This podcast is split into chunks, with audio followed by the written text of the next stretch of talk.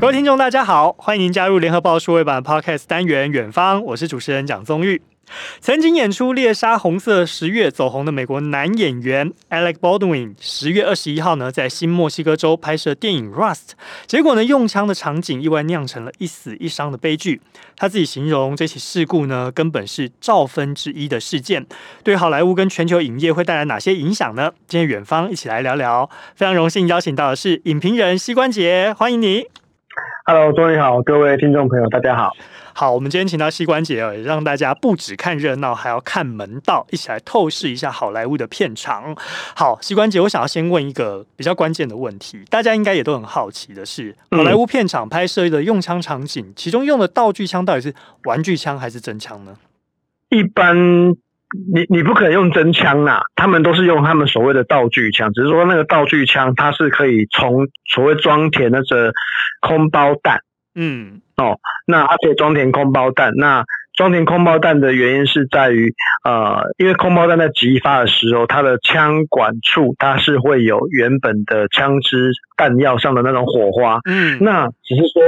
它的那个空包弹啊，其实顾名思义就是它在火药激发之后，它并没有推进任何的。呃，填充物往前飞啊，就是没有弹头的意思哦。因为呃，过去可能就算，比如说像我们知道有所谓的橡胶枪、橡胶子弹，哦，那前面就是一个很大的橡胶子弹，它就是很粗很厚，基本上你会被重击到的感觉，那就不是那种原本的子弹嘛，对不对？那空包枪。空包弹的击发，它还有让演员在真实使用的时候，它有那个后坐力，那个后坐力是你演不来的，嗯。哦，所以在那种机关枪啊，或者是散弹枪啊这些东西上，他们这些道具枪在使用上，过去的准则啦，其实到现在也是啊，其实基本上都是用呃空包弹的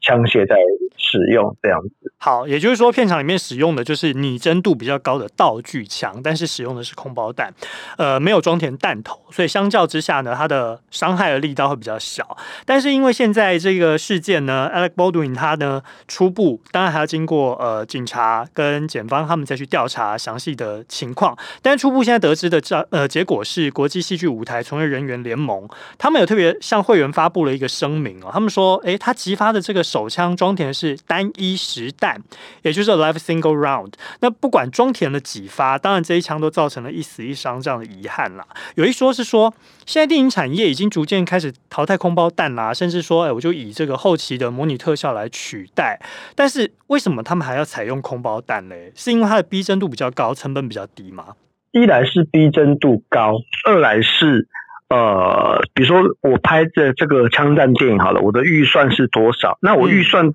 预算。以前呢、啊，以前其实不管预算多跟寡，基本上都是用空包弹的设计，然后因为它的真实度跟现场击发的那个枪声哦，因为其实那个空包弹哦，它那个弹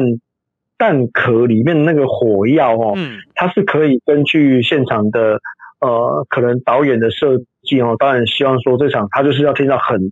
很剧烈的枪响击发的那种声音的话，那些弹药的火药是可以调整的，嗯，哦。就比如说，我们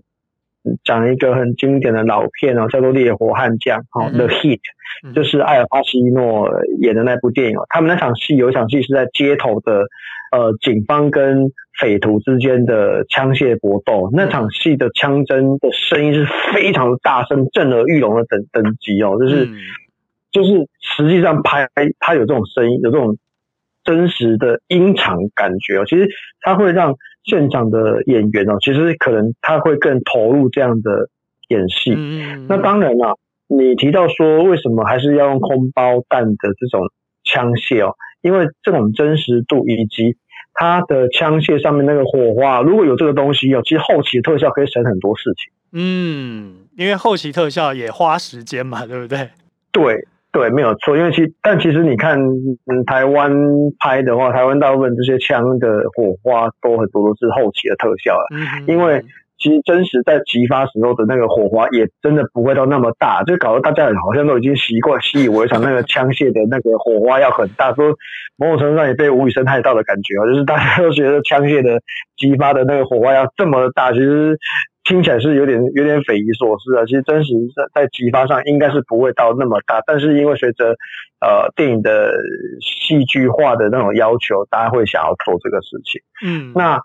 你说预算比较少的哦，其实老实说，它就比较难采用。采用空包弹击发的东西，因为它它很它可能连激发的火药都没有了，老实说，嗯嗯、所以你就是现场的这种扣扳机啊、激发啦，这些都要看演演员在握枪械的时候的想象去演这些戏。哦，所以其实对演员是个考验，当然对于观众来说，你刚刚讲的这个声光特效也是必须用空包弹才能够。制造那个临场感嘛，特别现在电影院又讲求哎杜比音效、环绕啊这种音场，大家一定都要求这种拟真度要越高越好，对不对？拟真度高是一回事啊，演员能不能演是另外一回事。嗯，因为有东西你他很假，他就是没有，他就是没有那个空包弹的枪响声，演员也也也要继续幻想有这样的声音。然后我急发的那个扳机，它就是没有后座啊，我还要我还要自己去用。肩膀去幻想我在每一个击发就是非常具有后坐力，嗯，因为其实老实说，因为枪械的击发的后坐力是很大的，电影里面的那个真实度其实都是有稍微渲染了一下，就是没有那么没，因为大家你看，比如说周润发好了，他在那个英雄本色里面拿两把枪在击发，基本上现实生活中是不可能这样击发的，因为你可能。同时扣扳机，整个可能已经摔到后面去了。因为我相信，如果听众朋友有当过兵，然后有做过这个实弹射击的，应该都知道说，步枪的后坐力是不小。手枪呢，可能比较少人有用过，但是呃，根据我过去操作经验，确实也是有一定的后坐力。所以，哎，大家看到这个周润发双枪侠的时候，哇，也很有可能就像刚刚膝关节讲的，人早就已经弹到后面去了，根本不可能同时击发。对啊，但没办法。但是其实这几次出事的。嗯，枪械看起来其实都是用手枪的感觉哦，包括其实之前呃最著名的是龙龙族战神嘛，就是李李国豪的那个枪械嗯。事件嘛，李小龙的儿子，那就是对李小龙儿子，那甚至因为那个那个枪械里那那把枪里面居然填有一个哑弹的感觉，就是怎么想都没有料到啊，但我觉得拍电影上的种种意外会产生哦。有些时候也会跟一整个影片的制作规模是有关系的啦，因为呃，当你的电影可能是一亿两千万到一亿五千万这种这么高等级的片在制作的时候。现场对于这种用枪安全守则一定是层层把关的。嗯，那通常我们听到有出意外的，其实我们第一个时间都会想的是，这个案子一定是独立制作居多，因为预算没有那么多，嗯、所以现场能够一环扣一环的那个把关就会有一些呃缺陷呐。哦，那你看像像这一次出事的这一个作品。在管理枪械的这一个专职人员，其实是一个知名军械商的的女儿嘛。嗯哼。那他在这个戏里面，他其实不不只是担任军械师，他还担任道具助理啊等等的这些事情。嗯。啊，当然，本来本来道具组他就有权就有义务要去管好每一个戏的项目，但是我相信，就是因为制作成本比较低，所以其实相对的整个在安全。把关上的细节，嗯，哎呀，这个真是你以为都有做到了，我也以为你没有做到了，嗯，我也以为我拿到了这把道具枪是很安全的，要不然我相信 Baldwin 绝对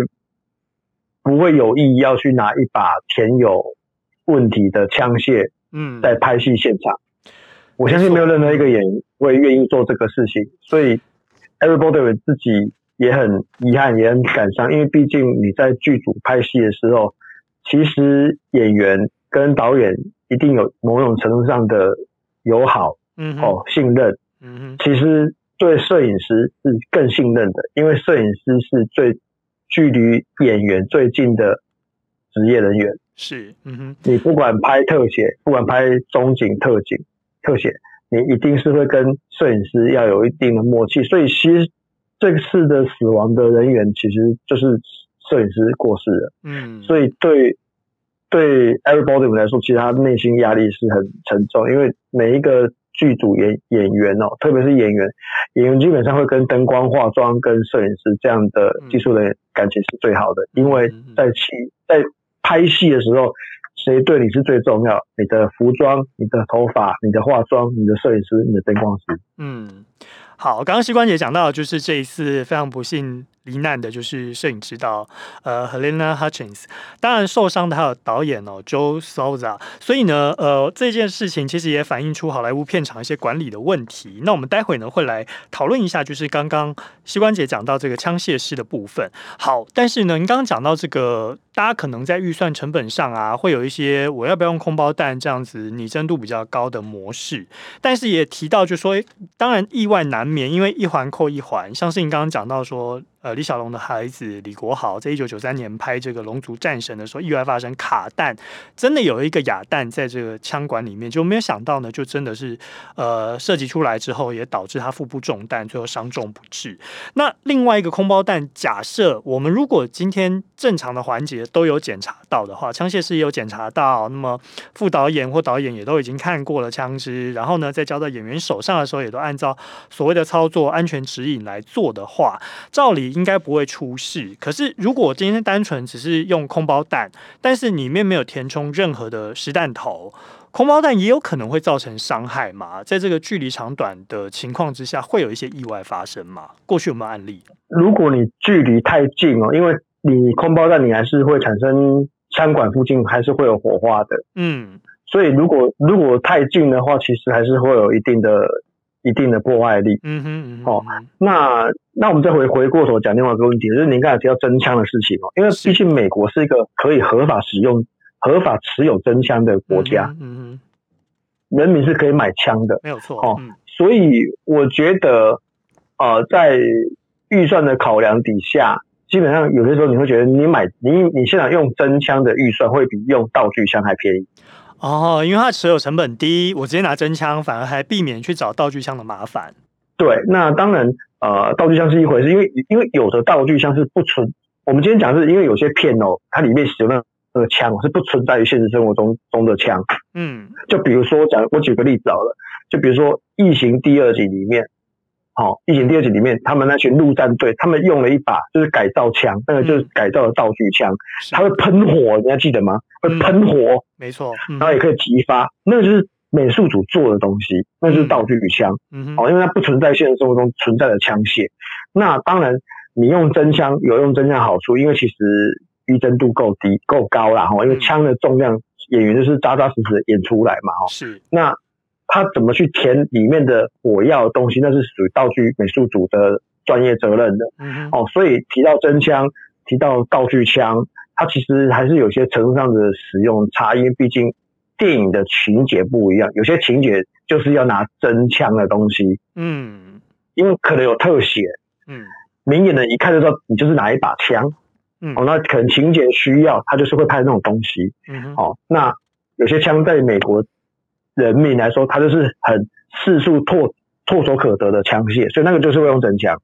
了解，但是这个安全检查就很重要，对不对？当然，现在就有一说，就说，哎，Alec Baldwin 他就是因为没有遵守片场安全的黄金规则，有哪三样？一个是我们刚刚讲到，就是片场绝对不应该激发实弹，但这是检查到底有没有完成的一个重点。第二个是说，哎，拍摄之前要审慎检查道具枪，很显然这个环节可能也有疏漏。第三个呢，也是绝对不应该，就是不应该瞄准任何人。但是因为刚刚膝关节跟我们提到了，因为摄影师是。距离演员最近的，也是你必须建立信任基础、默契最高的一个片场的工作人员。可是问题是，今天事情就是发生了。回过头来看，虽然是 Alec Baldwin，他没有去遵守到这个不该把枪支对准任何人这样所谓的黄金规则吗？我不敢确认这么说，哎，因为我相信他绝对不知道他他的枪械里面有有有有一个他，因为当当时他知道他他是把冷枪嘛，嗯。它都是个扣杠，所以里面应该是不会有其他火的，都是不会有、不会有、不会有弹头的。他应该不知道。嗯哼。那你说有没有审慎检查这件事情？老实讲，拍戏的现场每天都有很多环节在变化。嗯。并不确定说他每一次在拍的时候，到底检查的人员到底怎么，所以这次军械师被调查的责任就很大啊。嗯嗯嗯。然后你提到说不该对准任何人，啊，老实讲，有些画面就是会必须要拍摄，它就是瞄准摄影的画面啊。嗯。那你说他是瞄准人吗？不是啊，他是瞄准镜头啊。嗯。那可是 cameraman 就是在后面操作这一个人啊。嗯。而且有些枪械在那个。扣扳机的那个灵敏度，老实说，我们不知道的人对那把枪的熟悉度到什么程度。他搞不好他觉得他只是轻轻轻的要做出有扣扳机，然后略略激发的画面，但他可能没想到他这样就就就触发了。嗯，这个我们不确定，因为我们不知道那把枪的灵敏度到什么程度，因为有些枪。过于灵敏，或者是容易走火，这有很多可能性。甚至你知道，你大家当过兵，有些枪还会有膛炸的问题。嗯，膛就是膛炸那种，就是子弹卡弹，然后结果你们要击发之后，它就是枪管也没有清干净，会膛炸。就过去就有发生过这种膛炸导致炸伤演员在在拍戏时候的状况啊。是，这个在国内外片场都是有可能发生的。啊、嗯，对啊，所以这个东西就是我们。最担心的是它这个片的制作成本它不高，所以这种情节就很可能会发生。好，刚刚膝关节讲到，就是这个制作预算会牵涉到所有的环节嘛，包含这个安全检查跟我人员配置，对不对？对对，嗯、你回头想看看零零七庞德好了，嗯，庞德这么多的系列电影，有发生过任何一次这种事情过吗？嗯，保证没有。几乎是没有见报 或被报道出来这样子。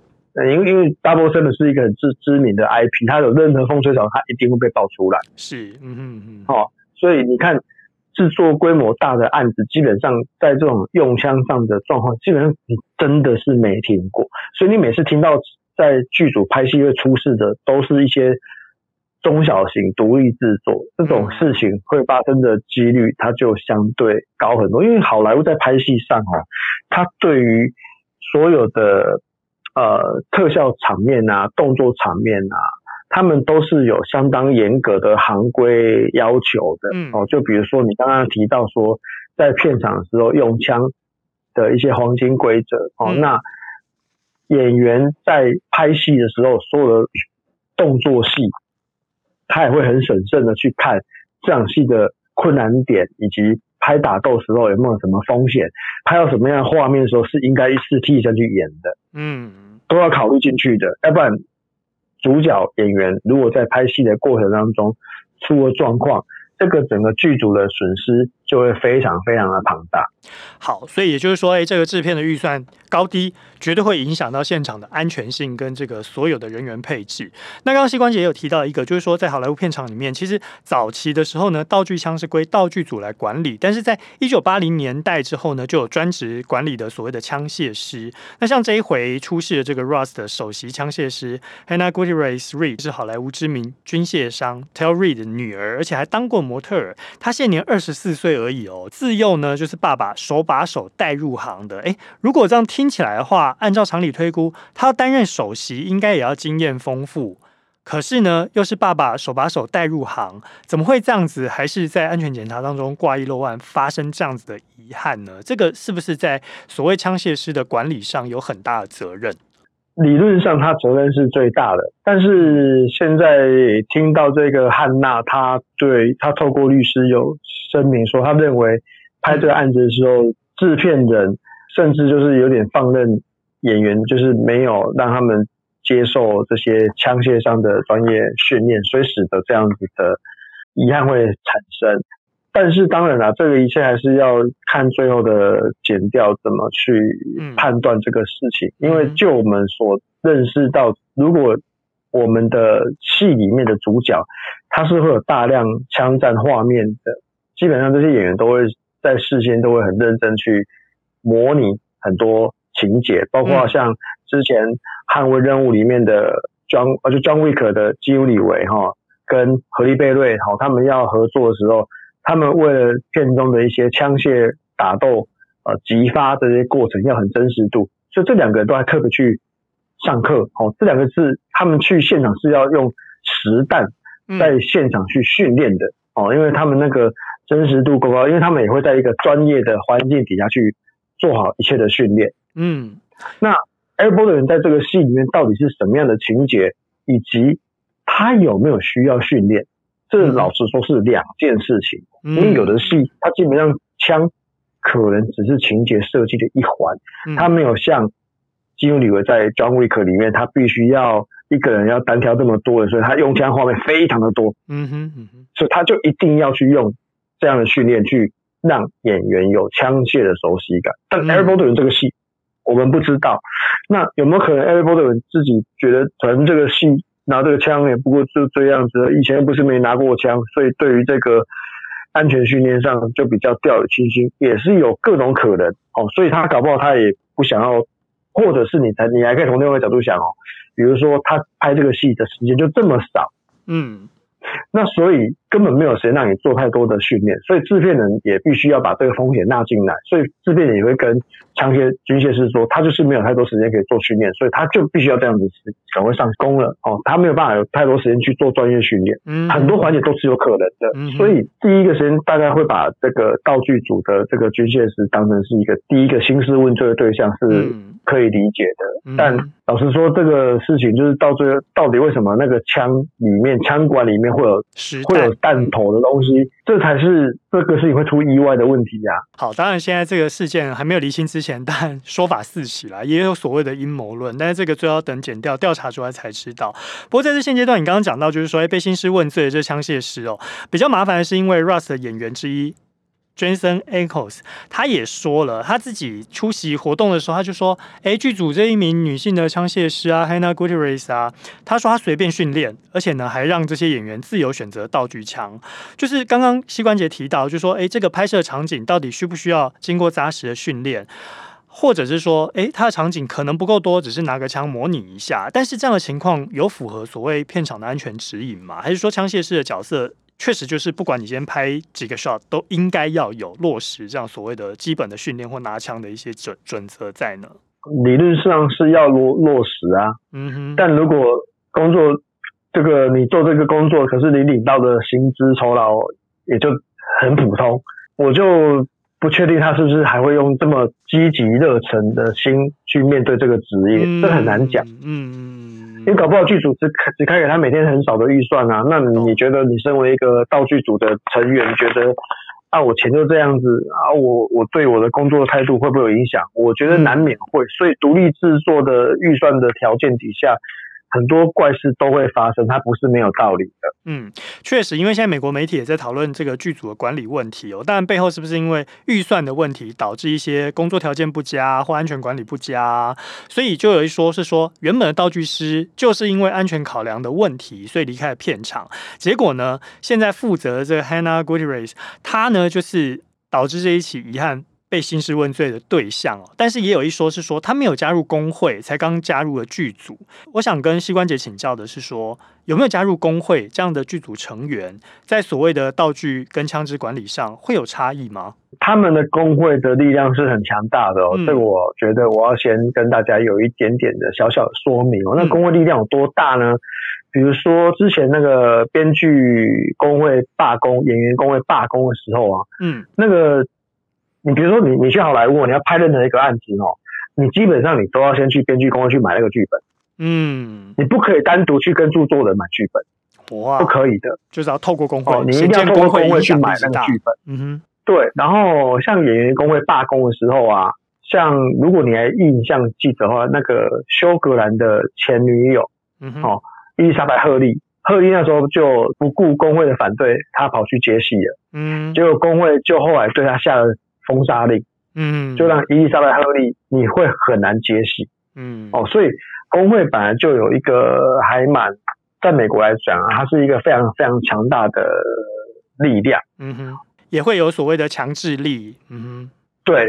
超级强制力，所以工会就是他们这个职业上的一个，等于说你你你要接受他所有的规范，那有没有可能没有加入工会也能够开案子呢？有可能啊，因为独立制作各种可能性都会发生啊，所以，所以我才说，你你你又不是工会的成员的话，那在这个事情发生的话，工会的人可能也比较难出来帮你讲话。嗯，所以也就是说，虽然他的背景是军火商的女儿，但是没有工会当做这个后台，变成他碰到这事情也只能够自己来面对，对不对？对啊，就他的律师要想办法帮他解决这一个调查上的疑疑虑跟风波吧。但是那把枪到底为什么枪管里面会有那个东西？你就要说明这把枪的来源是什么啊？嗯，那这把枪为什么到剧组之后里面会卡东西？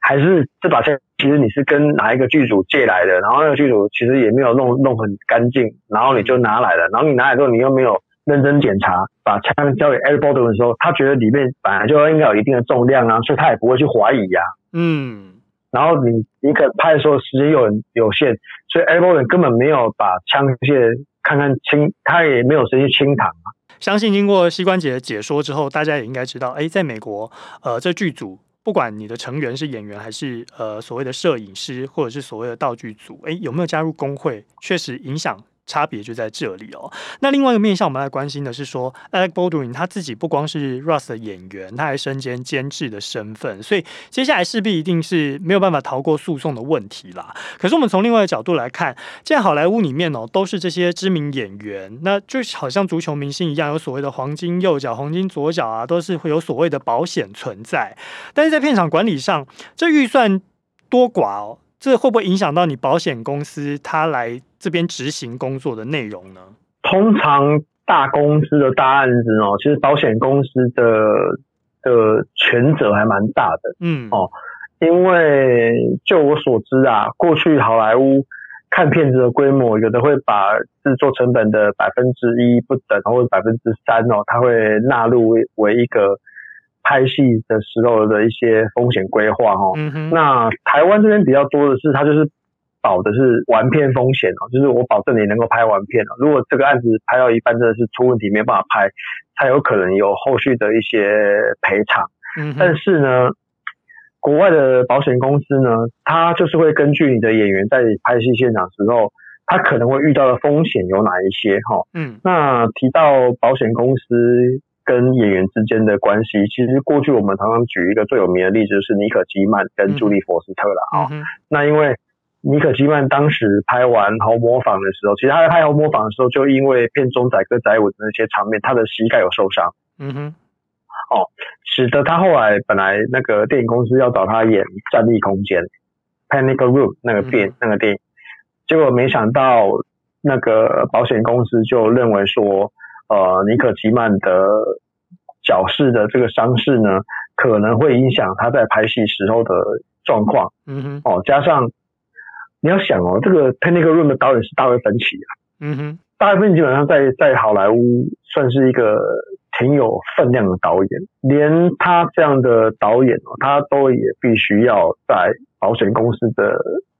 严格规定下屈服这样子的。设定，因为不然你你戏没有拍完，你算是谁的责任？嗯，一旦演员受伤哇，这个拍片时间又要再拉长，又会增加制作成本。对啊，那像我们过去提到的经典的，大家比较印象深刻，像阿汤哥在拍《Mission Impossible》第六集的时候，他在跳大楼的那个场场面，他的脚踝就撞到了墙壁。嗯，哦，所以那个时候花了快四个月。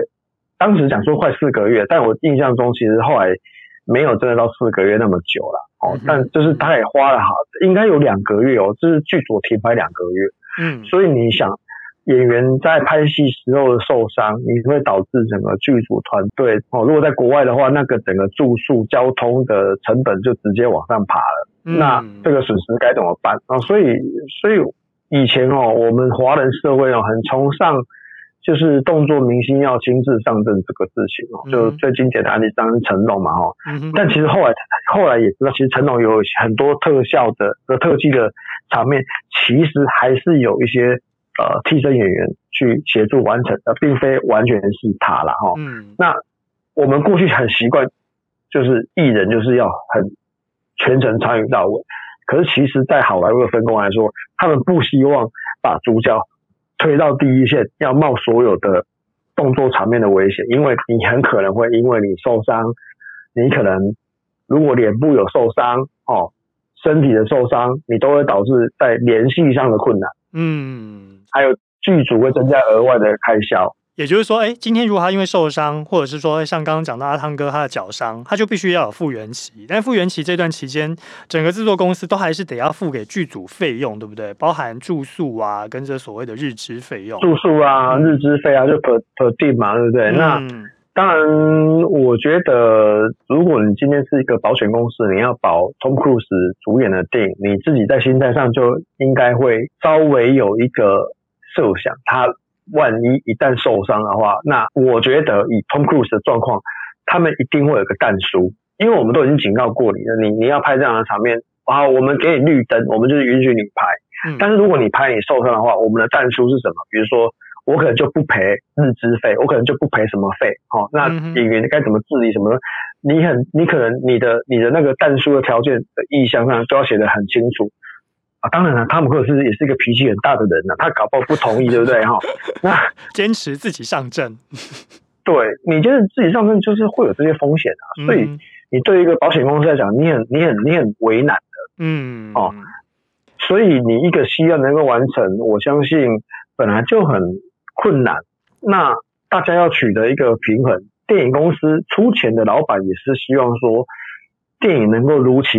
完成哦，然后可以帮你在原本设定好的档期哈，嗯，努好好的把后制都做好，努力的在原定安排的时间可以上映，这是电影公司出钱